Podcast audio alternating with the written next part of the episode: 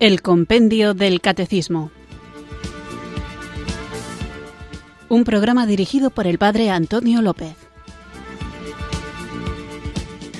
Muy buenas tardes, queridos oyentes de Radio María. Recibido un cariñoso saludo desde Irurzun, en Navarra, quienes sintonizáis un día más esta radio que cambia vidas, esta emisora de la Virgen, para escuchar el Compendio del Catecismo, nuestro espacio diario de formación católica en el que tratamos de profundizar en la fe que queremos vivir, compartir y defender es importante que nos atrevamos a profundizar en las cosas que escuchamos, en lo que hemos recibido, en las enseñanzas de la Iglesia y también que nos atrevamos a escuchar al mundo para que tengamos la capacidad de dar respuesta a los interrogantes que mucha gente se hace o que incluso nosotros mismos en nuestra reflexión en ocasiones podemos plantearnos. Por eso, para que vayamos un poquito más allá de lo que dice explícitamente el compendio del catecismo, dedicamos este espacio una vez a la semana a vuestra participación.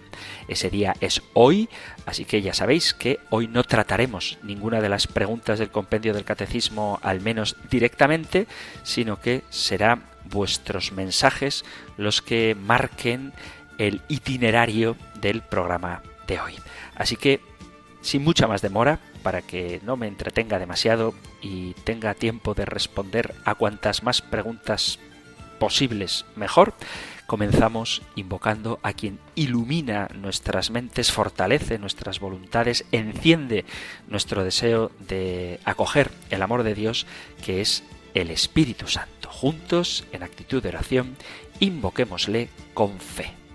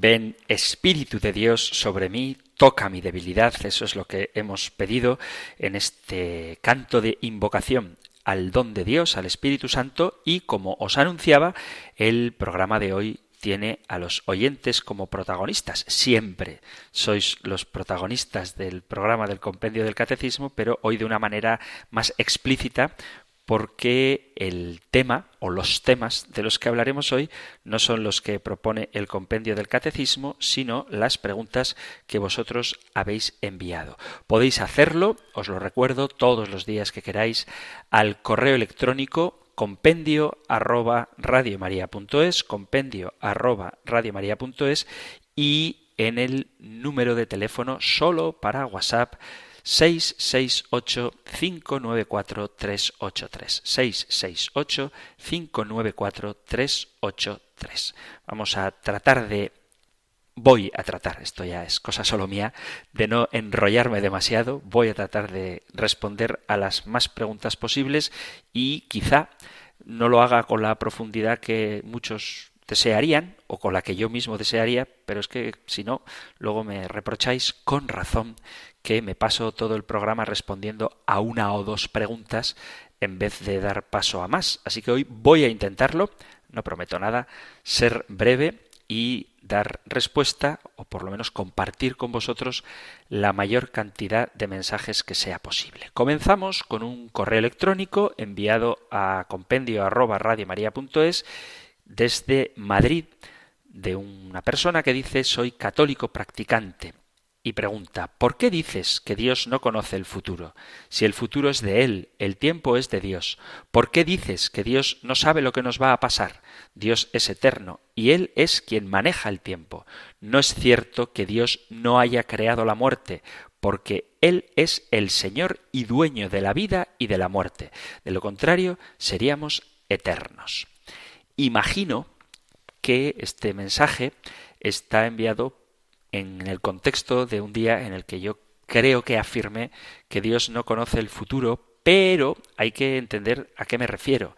Dios no conoce el futuro porque, como dice muy bien el oyente en este mensaje, el futuro es suyo y el tiempo es suyo.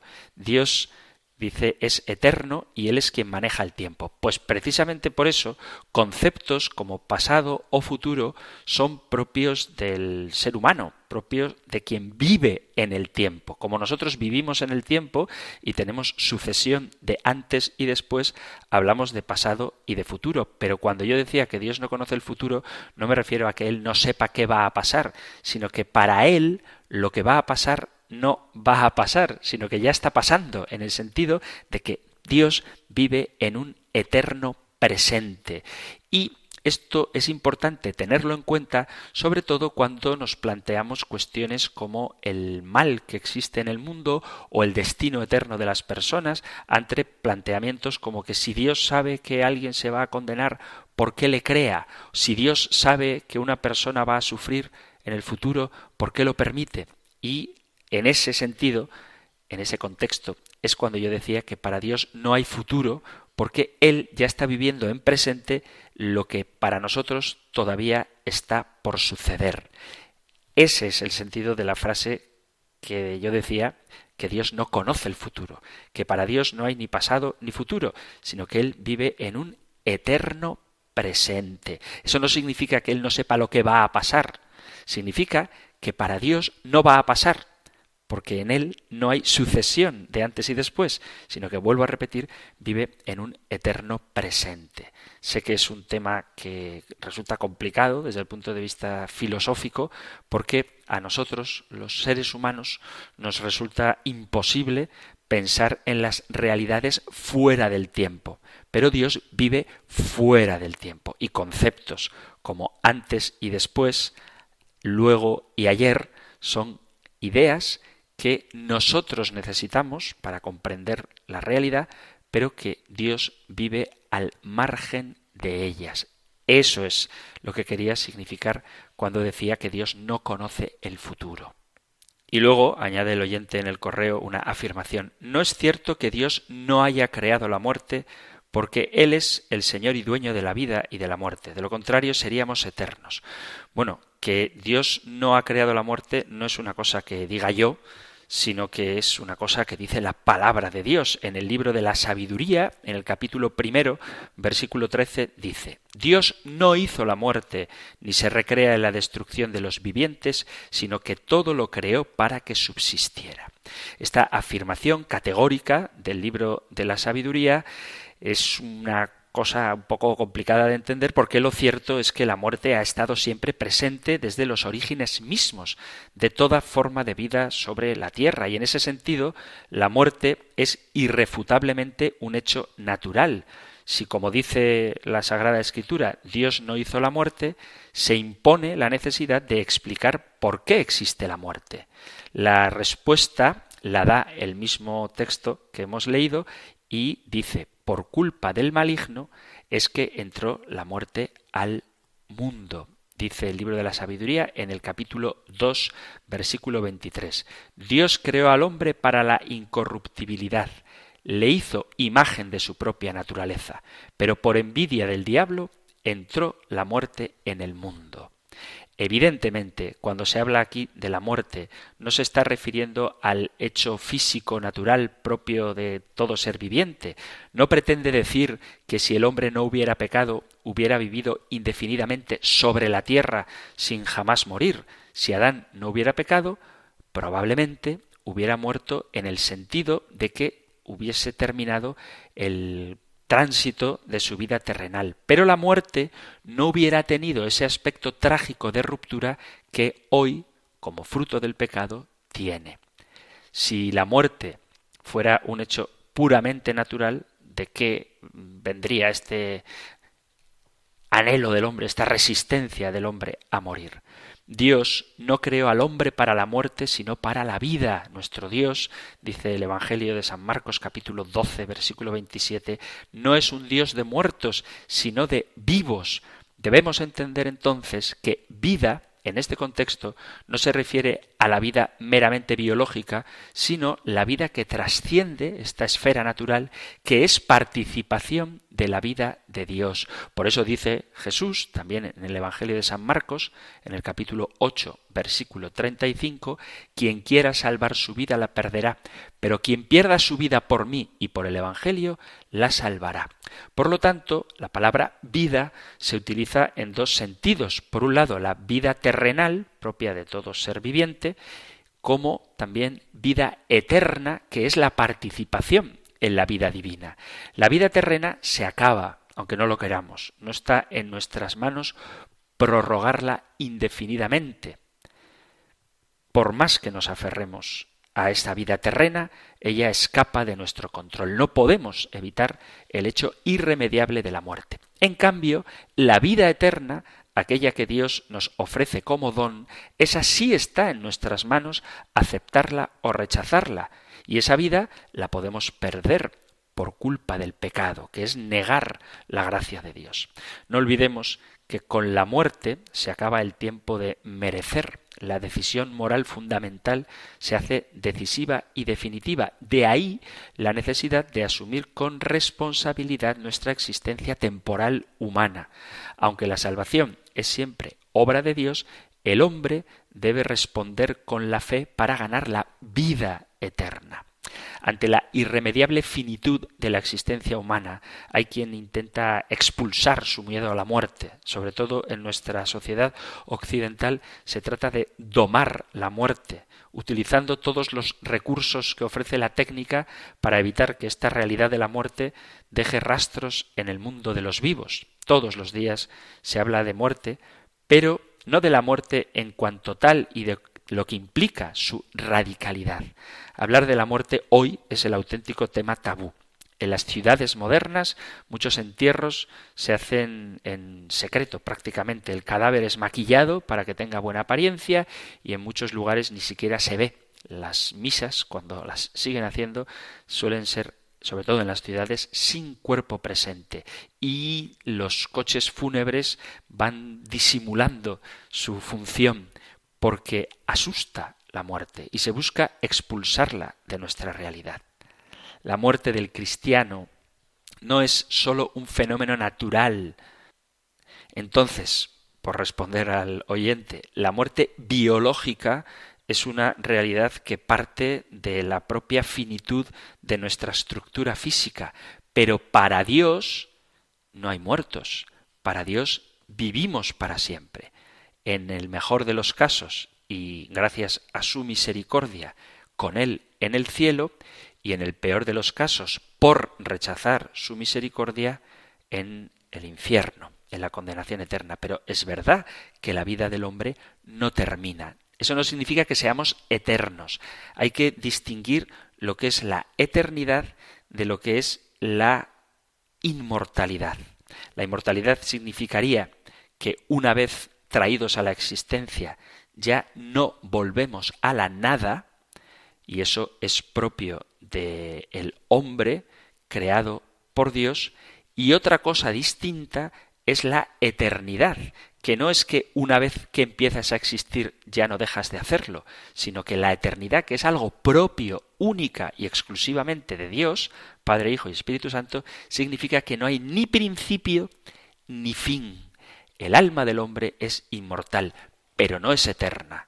Los ángeles viven fuera del tiempo, pero en sentido estricto no son eternos porque no existen desde siempre. El único que existe desde siempre es Dios. Por más que, gracias a su obra creadora, tanto los ángeles como los hombres vivamos, existamos, si queréis, para siempre, pero no desde siempre, y en ese sentido no somos eternos. La idea de eternidad es muy difícil de meter en nuestra cabeza porque escapa a nuestros conceptos que siempre necesitan de ideas espaciotemporales, pero Dios está fuera del espacio, no es físico, es Dios, es espíritu, como dice Jesús en el diálogo con la samaritana, y Dios no tiene tiempo, es eterno. Por eso decía, vuelvo a repetir, que Dios no conoce el futuro, en tanto en cuanto que para Dios no hay futuro, todo es un eterno presente.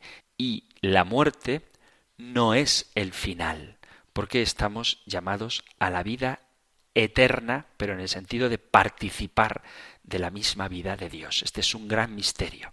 Pero bueno, quiero dejar claro esto, que no quiero decir cuando afirmo que Dios no conoce el futuro que es ignorante de lo que va a suceder, sino que para Él lo que va a suceder es ya presente, porque para Dios no hay ni pasado ni futuro, y si no hay pasado, no conoce el pasado, si no hay futuro, no conoce el futuro, sino que Él lo vive todo en un eterno ahora.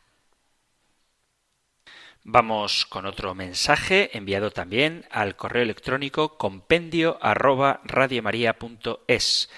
Dice, buenas tardes, padre. Quería hacerle una consulta. El otro día creo recordar que el lunes, dice él, habló sobre la frecuencia con la que se debe comulgar. La parte que pude escuchar camino a clase del programa hablaba sobre todo de que antiguamente no se solía comulgar diariamente y sobre la poca frecuencia de comunión. Mi duda es sobre lo contrario. ¿Hay algún tipo de límite en cuanto a las veces que debemos comulgar?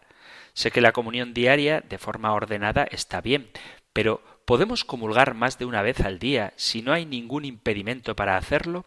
La duda me surgió el domingo pasado, ya que acudí a misa por la mañana y después también por la tarde, y en esta última pensé en si habría problema en volver a comulgar si ya lo había hecho esa misma mañana. Aún así comulgué porque en principio creo que no hay problema, pero justo usted habló de este tema y he querido aprovechar la ocasión para asegurarme. Muchas gracias y espero siga mucho tiempo con el programa, pues me ayuda mucho. Un abrazo, padre.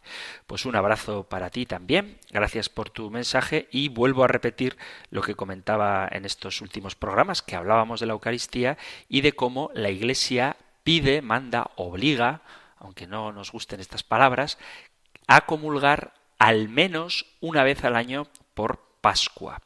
Con respecto a la comunión diaria, es muy recomendable siempre y cuando se tengan las debidas disposiciones y sí que existe un límite de comuniones diarias y siempre hay que decir en situaciones de necesidad. Quiero decir que no hay por qué ir a misa dos veces al día, no hay que caer en una especie de gula espiritual. Si porque has acudido a misa por la mañana y después por la tarde vas a un funeral, por ejemplo, y tienes que ir a misa también, se puede comulgar dos veces siempre y cuando la segunda se haga dentro de la misa y no se puede, no se debe comulgar más de dos veces al día. O sea que sí que existe una limitación para las comuniones recibidas diariamente, que vuelvo a repetir, son dos comuniones al día por necesidad, es decir, que no te acostumbres a ir a misa dos veces para comulgar dos veces. Si has recibido el cuerpo de Cristo cada día, con ese alimento espiritual, tienes suficiente para toda la jornada. Entonces, se puede comulgar hasta dos veces al día con tal de que la segunda vez se haya hecho dentro de la misa. O sea que si tú vas a misa por la mañana, comulgas, y luego por la tarde asistes al sacerdote que le va a llevar la comunión a un enfermo y te ofrece comulgar a ti también, en esa segunda vez que no estás en la misa, sino asistiendo al sacerdote que acompaña a un enfermo, no debes comulgar. Esta es la respuesta a una pregunta rápida sobre el compendio del catecismo que recuerdo que mencioné explícitamente en el programa. No obstante, os animo a que, aunque ya hayamos hablado del tema, si hay algo que no os ha quedado claro, queréis asegurarlo o repetirlo, no hay ningún impedimento para que lo hagáis, porque yo estoy encantado de saber que escucháis el programa y que participáis en él a través de las preguntas de correo electrónico compendio arroba radiomaria.es o del número de WhatsApp 668-594-383. Vamos precisamente a una pregunta enviada por WhatsApp en formato de audio. Sabéis que el WhatsApp permite que no solamente escribáis el texto, sino podemos regalar nuestros oídos escuchando la voz de los oyentes. Así que vamos con un mensaje enviado al WhatsApp. Buenas tardes, me llamo Clara. Padre Antonio, ya sé que esto es grabado y no puede que si luego se lo manden, o bueno, no me importa que lo, lo escuche a lo mejor, pues que le voy a decir yo, el padre Luis Fernando, que a lo mejor pues luego lo puede, bueno, a lo que voy, porque soy, un poco rollo, ¿vale? Bueno, que mm, a nosotros de pequeños nos enseñaron a que la sagrada forma no se mastica. Se pone en la lengua y bueno, normalmente se suele pegar al paladar, pero con la puntita de la lengua se despega y nos enseñaron que no había que masticarlo. Y llevo ya varios programas escuchando que se mastica. Y yo casi casi lo comprendo lo de no masticar, porque se pueden quedar partículas en las muelas o entre los dientes. Yo normalmente no la mastico. además se deshace muy bien, vamos, se deshace. Se, se enternece mucho, muy, vamos, que se puede pasar, salvo que alguien tenga problemas. Pero normalmente cuando se es joven, yo ahora que soy mayor, con 75 años, no, no suelo, hasta ahora no la he masticado y la he pasado muy bien. ¿Vale? Venga, muchísimas gracias y perdone, no es rectificarle a usted, ni mucho menos. Es simplemente que nos enseñaron eso, que luego pensándolo bien, pues que no, así no se queda ni entre las, entre los, ay, ni entre las muelas ni entre los dientes. Va directamente a la garganta. Venga, muchísimas gracias. Hasta luego. Muchísimas gracias a ti por el mensaje y por tu simpatía, por escuchar el compendio del catecismo y no habría ningún problema en rectificarme a mí. Dice el oyente al final, no es rectificarle, pues si hay que rectificarme, se me rectifica que no pasa nada. No todo lo que yo digo es dogma de fe y procuro distinguir lo que dice el compendio del catecismo, que eso sí es de creer, eso sí es de fe, eso sí es una explicación oficial de la doctrina de la Iglesia, de la explicación que yo doy, que no siempre tiene por qué ser aceptada por todo el mundo. No obstante, os animo a que si hay algo de lo que digo que no estéis de acuerdo, me lo compartáis para que en caso de que yo esté equivocado pueda corregirme, en caso de que estéis equivocados vosotros podáis corregiros y en caso de que, como es la situación ahora, sea algo de lo que la Iglesia no habla oficialmente, podamos optar por la actitud que más nos convenga. Primero que nada, quiero aclarar que yo no dije que haya que masticar la hostia consagrada. Lo que yo estaba haciendo era especificar cómo Jesús, cuando en el capítulo sexto del Evangelio de San Juan habla en el discurso del pan de vida de que hay que comer su carne, utiliza dos términos griegos distintos. El primero de ellos, que es fagein, significa comer. Y cuando los oyentes de Jesús le preguntan o se preguntan a sí mismos cómo puede éste darnos a comer su carne, Jesús ya no utiliza el verbo fagein, que significa comer, sino que cambia a otro verbo en griego todavía más radical, que es el verbo trogon. Mi carne es verdadera comida y mi sangre es verdadera bebida. Esta es una expresión que Jesús utiliza con toda claridad y el versículo 55 que nosotros traducimos con la palabra comer, Jesús utiliza en griego, eh, San Juan utiliza en griego el verbo trogon que significa masticar roer con los dientes, comer masticando. O sea, no quiero decir que haya que masticar la forma, pero Jesús está diciendo que hay que masticar su cuerpo para tener vida, porque su carne es verdadera comida, su sangre es verdadera bebida.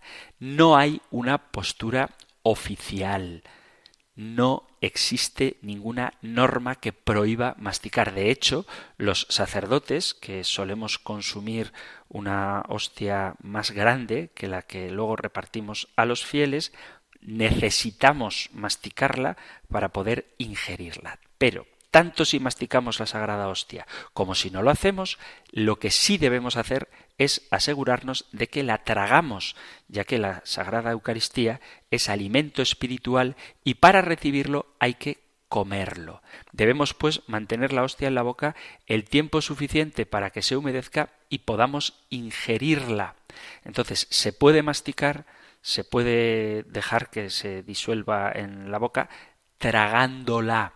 Eso es lo importante. No hay ninguna norma que lo prohíba oficial. Es verdad que ha habido alguna época pasada en la que por veneración, por respeto a la Eucaristía, hay quien decía que no había que tocarla con los dientes. Eso no es correcto. Tampoco está prohibido, pero tanto masticarla como no masticarla es indiferente. Aunque, si se me permite mi opinión, lo que Jesús dice es que hay que tragar, hay que masticar hay que roer su cuerpo. Es verdad lo que dice el oyente, que si lo masticas corres el riesgo de que se quede entre los dientes. Bueno, son formas normalmente muy pequeñas de pan sin levadura que son fáciles de ingerir. Incluso ocurre a veces cuando se lleva la comunión a enfermos que tienen dificultades para tragar que se les permite, se les aconseja beber un poquito de agua precisamente para que la hostia consagrada sea tragada, sea ingerida. Pero vuelvo a repetir, no existe ninguna norma oficial, repito, oficial de la Iglesia en la que ni se prohíba ni se mande masticar la Sagrada Eucaristía. El magisterio de la Iglesia nunca se ha pronunciado al respecto. Lo que sí se pide es que los católicos recibamos la comunión con la debida reverencia. Vamos a hacer ahora una breve pausa musical y continuamos con nuestro programa hoy dedicado a los oyentes, a vuestros mensajes que podéis enviar al correo electrónico compendio arroba radiomaria.es o al número de teléfono de WhatsApp 668 594 383.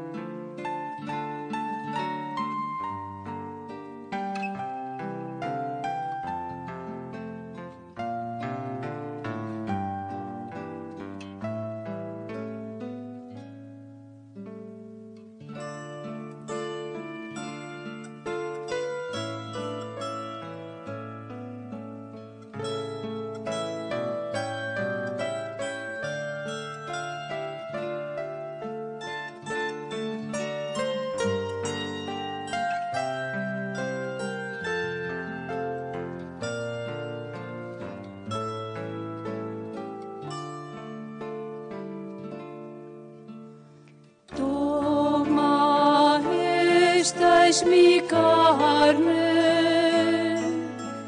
Toma, esta es mi sangre.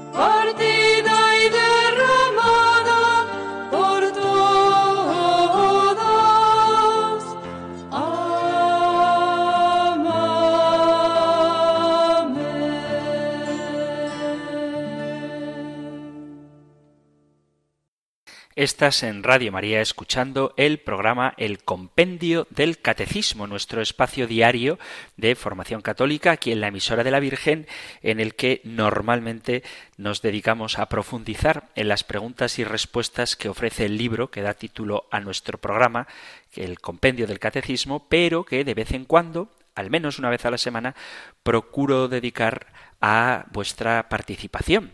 Sois muchos los que enviáis vuestros mensajes al programa, el compendio del catecismo, muchos felicitando por él, cosa que os agradezco inmensamente y no comparto esos mensajes porque no quiero darme incienso a mí mismo, aunque sé que lo hacéis de todo corazón y yo de verdad que os lo agradezco mucho y os pido que recéis por mí, para que el Señor me ayude a seguir haciendo el programa y también que me haga vivir todo lo que digo. A veces la gente confunde el decir cosas con vivirlas y no siempre es lo mismo. Así que para que viva lo que digo, para que haga realidad lo que procuro compartir, lo que procuro enseñar, necesito vuestra oración, así que cuento con ella. Vamos con otra pregunta. Esta es recurrente que la han enviado en este caso al WhatsApp 668-594-383, pero que mm, también ha llegado por correo electrónico y en más de una ocasión han formulado esta pregunta expresada con otras palabras, pero se podría resumir en qué Biblia me recomienda comprar. Bueno, yo pienso que todas las Biblias católicas, todas aquellas que tienen el nil obstat, son igualmente buenas porque todas han sido aprobadas por el obispo o por las conferencias episcopales. Entonces, cuando tengáis una Biblia católica que tiene sus 73 libros, podéis estar seguros de que es una Biblia buena. Pero tienes que ver cuáles son tus necesidades. Además de la traducción, hay que fijarse también en las notas de pie de página o en las introducciones a los distintos libros de la Sagrada Escritura que suelen traer las Biblias. Si tú quieres una Biblia para tu oración personal, para meditar la palabra de Dios, te aconsejo que busques una Biblia cuyo lenguaje sea sencillo, fácil de comprender, que no utilice palabras, expresiones o giros lingüísticos que sean demasiado complicados. Por ejemplo, una Biblia fácil para quien no tenga un vocabulario demasiado extenso sería la Biblia americana de San Jerónimo, la Biblia pastoral del padre Agustín Magaña Méndez, que edita ediciones Paulinas, la Biblia de Navarra, está muy bien por las notas que ilustran el contenido de la Sagrada Escritura, otra Biblia que se llama Nuestra Sagrada Biblia del padre Evaristo Martín Nieto, son palabras, son traducciones bastante sencillas. Si tú quieres una Biblia que sea muy literal, fiel a la Vulgata que tradujo San Jerónimo, tenemos la Biblia americana de San Jerónimo, la Biblia de Torres Amat está muy bien, o si preferís una traducción un poquito más tradicional, más clásica, está la Biblia Nácar Colunga, la Biblia Torres Amat, es muy buena, y si lo que queréis es estudiar en profundidad los textos con traducciones que no son tan sencillas porque son muy literales con respecto a la estructura del griego, tenemos la Biblia comentada de Monseñor Straubinger, esa es a mí una de las que más me gusta, la Biblia de Jerusalén, la edición anterior a 1998, la Biblia Bober Canteras, la Biblia Cantera Iglesias y una muy buena que os aconsejo si queréis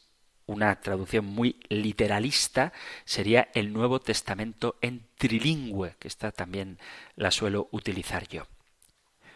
Si queréis la Biblia para hacer una lectura piadosa, para la lección divina, por ejemplo, yo os aconsejaría la Biblia de la Conferencia Episcopal Española, porque además tiene la traducción que utilizamos en los textos litúrgicos de la misa. Es decir, si tú coges la Biblia de la Conferencia Episcopal Española, esa es la misma traducción que leemos en nuestras misas. Hay muchas Biblias, todas las que tienen en el Nil Obstat son buenas, pero vuelvo a repetir que depende de cuáles sean necesidades. Si quieres un acercamiento a la Sagrada Escritura sencillo, necesitarás unas. Si quieres una un poquito más para estudio, necesitarás otras. A mí personalmente la Biblia de Jerusalén me gusta mucho. La Biblia de Monseñor Straubinger es buenísima, tanto por su traducción como por los comentarios que tiene. La Biblia de Navarra también es muy buena definitiva son todas buenas. También os advierto que aparte de la cuestión de la traducción, es importante ver la edición, porque yo tengo una Biblia Torres Amat que también me gusta, pero el formato que tiene hace falta un camión para llevarla y creo que es bueno, sería muy bueno, os lo aconsejo, que nos acostumbremos a llevar encima la Biblia, que identifiquen a un católico por llevar la palabra de Dios encima que la lleve encima y evidentemente que la lea, que la abra y que cuando está esperando a que la atiendan en la peluquería o al autobús o en el metro, pues que se vea que estamos leyendo la Biblia. Por eso digo que es importante no solamente el contenido, la traducción, las notas, los comentarios, sino también que el formato sea cómodo de manejar. Ahora, si queréis un consejo de algo que no es tan fácil, que es muy útil, es tener varias Biblias, de tal manera que puedas leer un día una traducción, otro día otra, y ante la duda, pues que recurras a la Biblia trilingüe, porque aunque no sepas griego, seguro que el latín lo entiendes, del griego al latín es fácil de comprender si sabes leerlo, y del latín al español es muy fácil comprender. Y entonces, bueno, resulta más asequible comprender el sentido de algunas palabras o de algunos contextos que quizá, si solo tienes una traducción, te resulten complicados de interpretar. Pero todas las Biblias católicas son buenas. Aseguraos de que tengan 73 libros y de que tengan el permiso, la aprobación, el nil obstat de la conferencia episcopal. Continuamos con nuestro programa del compendio del catecismo, hoy entregado a vosotros, hoy dedicado a vuestra participación. Aquí una pequeña corrección que me hace un oyente, dice sacerdote del Altísimo Dios Hoy, como casi todos los días, escuché su maravilloso programa. Muchas gracias. Padre Antonio, usted dijo que San Ireneo nació en el año 1130 del siglo II. Es año 130. Perdón reverencia le corrijo esta pequeñísima equivocación, ya que no faltará un protestante o enemigo de nuestra Iglesia para aprovechar este pequeño error. Siempre en mis oraciones incluyo a nuestros sacerdotes. Un millón de gracias y que Dios os pague por su programa. Saludos desde Connecticut que Dios y la Virgen lo acompañen. Pues fijaos desde qué lejos nos escuchan y con qué atención. Es muy normal, estoy seguro de que lo he hecho en más de una ocasión, equivocarme y decir que San Ireneo nació en el siglo segundo, año 1130, desde luego que es una patada a cualquier rigor. Nació en el siglo segundo, es decir, el año 130. No pidáis perdón por corregirme cuando creáis que estoy equivocado, porque lo agradezco mucho y de esta manera intentaré estar más atento. Pero es normal que hablando una hora al día y además como me enrollo bastante, puede que tenga más de un lapsus y me equivoque. Pero como hay confianza, como somos hermanos y en María, unidos en su emisora, nos queremos, nos tenemos que ayudar y corregir, corregir siempre con caridad es una obra de caridad, valga la redundancia. Corregir al que yerra, y si hierro, agradezco mucho las correcciones. Vamos allá con otra pregunta enviada por correo electrónico y como dice el remitente, la ha enviado varias veces, pero no he podido contestarla hasta ahora. Dice que a propósito del sacramento de la confirmación, algunas sectas también imponen las manos, porque algunos afirman haber recibido carismas especiales como curaciones, hablar en lenguas. ¿Qué opina don Antonio? Sobre la imposición de manos, recuerdo que ya se hizo una pregunta en su día y hablé largamente de ella, pero simplemente recuerdo que la imposición de manos es un signo, es un signo de oración que no está prohibido por la Iglesia para los laicos. Es un gesto, simplemente un gesto, en el que las personas oran. Quien lo hace debe tener claro que es un gesto de oración, que no imparte gracia cuando un laico impone las manos, tal y como sí imparte gracia un sacerdote que administra los sacramentos imponiendo las manos. Entonces, cuando un obispo, por ejemplo, impone sus manos sobre un diácono en el momento en que éste va a ser ordenado presbítero, por la imposición de las manos está transmitiendo esa sucesión del ministerio recibido por los apóstoles. Pero un laico, aunque puede imponer las manos, lo hace como señal de deseo de la bendición de Dios para otra persona si estás orando por él. No tiene nada de malo. Pero dejando claro que un seglar, un laico, no puede imponer las manos cuando se está recibiendo un sacramento. Es una señal, es un signo, es una expresión corporal de un deseo de orar por otra persona. Cuando en las sectas se imponen las manos y lo hacen con este sentimiento, con este sentido de orar por alguien, eso no es incorrecto. El problema de muchas sectas es que creen que por la imposición de manos están transmitiendo alguna especie de fuerza extraña o que han recibido un carisma del Espíritu que nada tiene que ver con la sucesión apostólica ni tampoco con la realización de sacramentos. Este es el problema.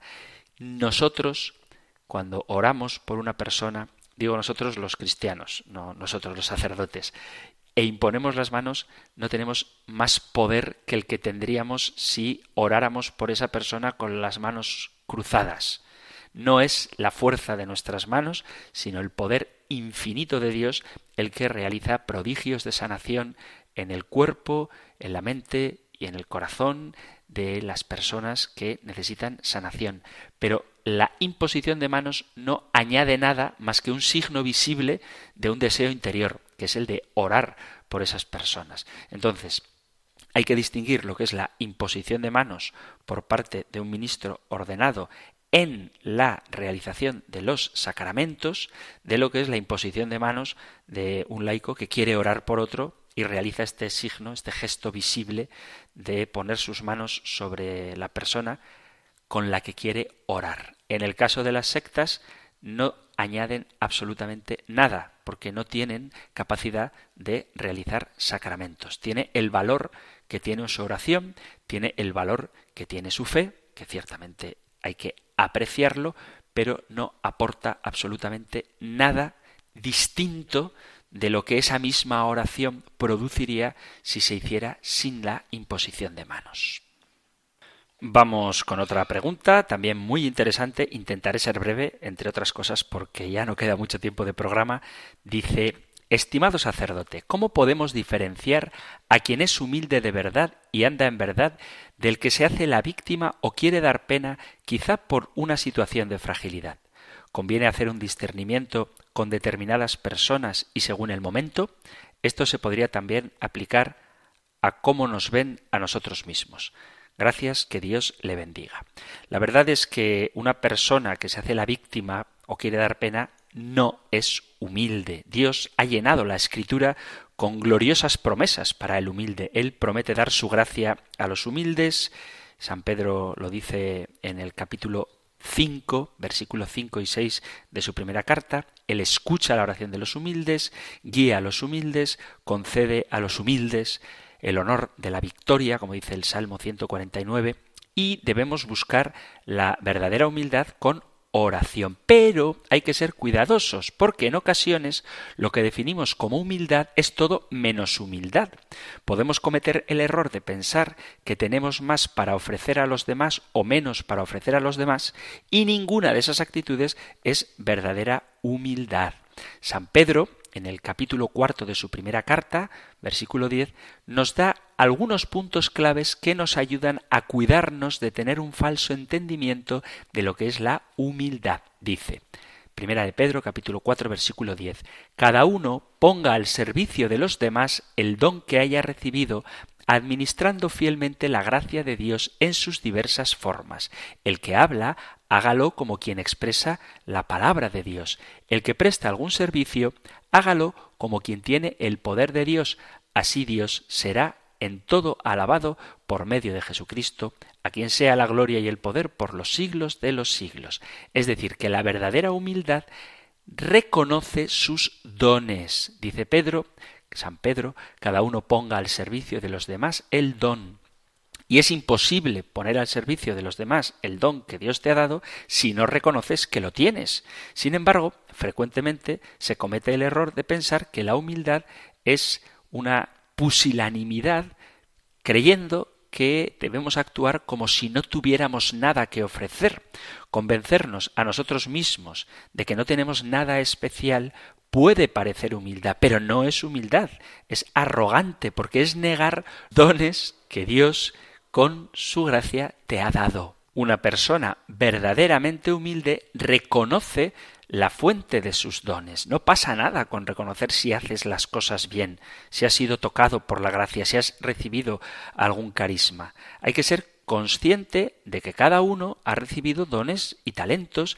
Esto no significa reconocerlos, ser humilde, sino que hay que reconocerlos y hay que reconocer cuál es la fuente de esos dones. Una persona arrogante sabe que tiene dones, pero se atribuye a sí mismo el mérito de ellos. La persona humilde sabe que tiene dones, pero da a Dios el crédito como fuente de esos dones. Y la verdadera humildad utiliza esos dones para atraer a quien se los ha dado. Es decir, tú puedes reconocer tus dones y reconocer que Dios es la fuente de esos dones y aún así tener un corazón arrogante, porque la verdadera humildad requiere, ciertamente, reconocer los dones, saber que Dios te los ha dado, pero buscar la gloria de Dios. Si tú usas los dones que el Señor te ha dado, aunque los reconozcas como suyos, para atraer la atención y la alabanza hacia ti mismo, eso no es ser humilde. La persona humilde usará los dones que reconoce que ha recibido de Dios para atraer la atención a la alabanza de Dios. Para quien mira desde fuera puede parecer que es lo mismo, pero los motivos internos que Dios conoce no son iguales. Solo aquellos que están motivados por la gloria de Dios en lugar de la suya propia son verdaderamente humildes. Y solo quienes son verdaderamente humildes pueden reclamar las promesas de la humildad. Por eso dice en la cita que os he dado de San Pedro, así Dios será alabado en todo por medio de Jesucristo, a quien sea la gloria y el poder por los siglos de los siglos. Entonces, una persona que intenta dar pena, alguien que se autocompadece o que busca la compasión de los demás, aunque aparezca muy humilde, no lo es, porque está poniendo el centro de atención sobre su propia persona, para dar pena, para lo que sea, pero quiere que se le preste atención a ella. Sin embargo, el que es verdaderamente humilde es aquel que reconoce lo que Dios le ha dado y lo pone al servicio de la gloria de Dios. Creo que es muy buen criterio. Si tú centras tu atención en ti, tanto por lo bueno que eres o por la pena que das, el centro de tu vida eres tú. Si tú centras toda la atención en la gloria de Dios, por lo que Dios ha hecho en ti, por las maravillas que Él ha hecho en tu persona, eso es la verdadera humildad. Humildad que se traduce en el servicio al prójimo. Gloria de Dios y servicio al prójimo con los carismas, los dones que Él nos ha regalado, son signo de verdadera humildad. Queridos amigos, queridos oyentes, hemos llegado al final del tiempo para el programa de hoy. Hoy creo que no me podéis reprochar que haya respondido solo a una o dos preguntas. Espero que, aunque hayan sido breves, la respuesta haya sido también satisfactoria y para que podamos seguir teniendo estos programas que son muy enriquecedores puesto que indican cuáles son vuestras inquietudes y es un gozo poder compartirlas con todos vosotros a través de la antena de la Virgen, de la emisora que cambia vidas, de Radio María, en este espacio del compendio del catecismo, tenéis que seguir enviando vuestros mensajes. Así que os animo a que, aunque ponga a prueba vuestra paciencia, porque tarde mucho en contestar, sigáis participando enviando vuestro comentario, vuestra pregunta, vuestro testimonio al correo electrónico compendio arroba radiomaria.es, compendio arroba radiomaria.es o si lo preferís por WhatsApp al 668-594-383. 668-594-383. Vamos a concluir, como cada día, recibiendo la bendición del Señor. El Señor te bendiga y te guarde, el Señor ilumine su rostro sobre ti y te conceda su favor, el Señor te muestre su rostro y te conceda la paz. Muchísimas gracias por estar ahí, gracias por escuchar el compendio del catecismo y si queréis, volveremos a encontrarnos en un próximo programa. Un fuerte abrazo. El compendio del catecismo. Un programa dirigido por el padre Antonio López.